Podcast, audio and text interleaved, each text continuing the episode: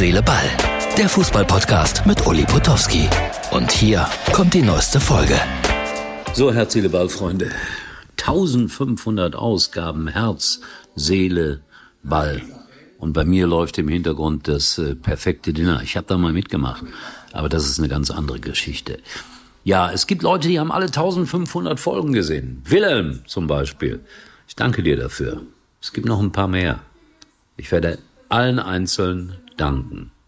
Zum Beispiel ins Münsterland, da weiß ich, sind viele, viele Folgen gesehen worden.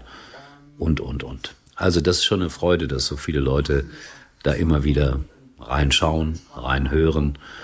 Äh, Mario Brink, auch jemand, der viele Folgen gehört hat. Also es gibt ganz viele.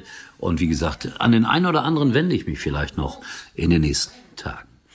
Heute Abend, es ist Dienstag, spielt Preußen Münster gegen Bayern München. Preußen Münster, Gründungsmitglied der Fußball-Bundesliga. Man glaubt es gar nicht, 1963. Ich war mehrfach im Preußenstadion. Damals schon und dann später in der zweiten Liga und naja, ich habe da schöne Erinnerungen dran. Aber witzig, äh, David oder David Perez, 23 Jahre jung, darf zum ersten Mal bei den Bayern im Tor spielen.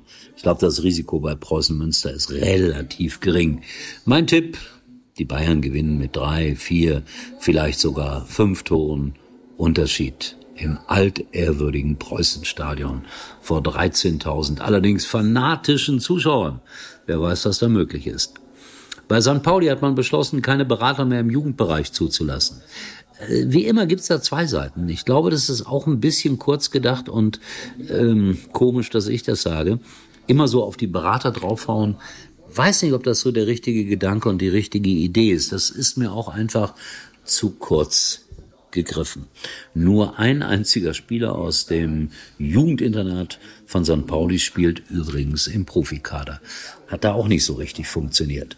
Füllkrug und seine Schienbeinschoner. Was für eine Geschichte. Ich halte das für vollkommen albern, was da mancher ein Dortmund-Fan aufgeführt hat. Mein Gott, der benutzt einfach alte Schienbeinschoner. Die sind grün-weiß. Die passen. Die sind ihm ans Herz gewachsen. Unsinn, ehrlich, sich darüber aufzuregen. Er hat das auch gut erklärt. Dann lese ich, dass die Handynummer von Julian Brandt auf der WhatsApp-Gruppe der Offiziellen von Borussia Dortmund veröffentlicht wurde. Die haben das geschickt gemacht. Sieht aus wie ein Zufall. Tausende haben die Nummer gewählt. Es ist natürlich ein PR-Gag.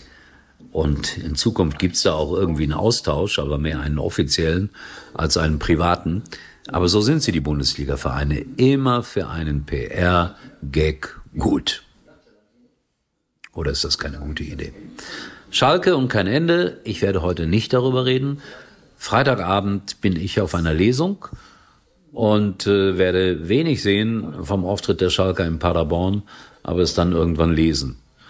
Und ich habe ein schlechtes Gefühl. Und was dann? Ich glaube, ich muss da eingreifen, bevor Herr Tönnies das macht. Aber ich habe kein Geld. Das ist das Problem. Kann ich es doch nicht machen. Naja.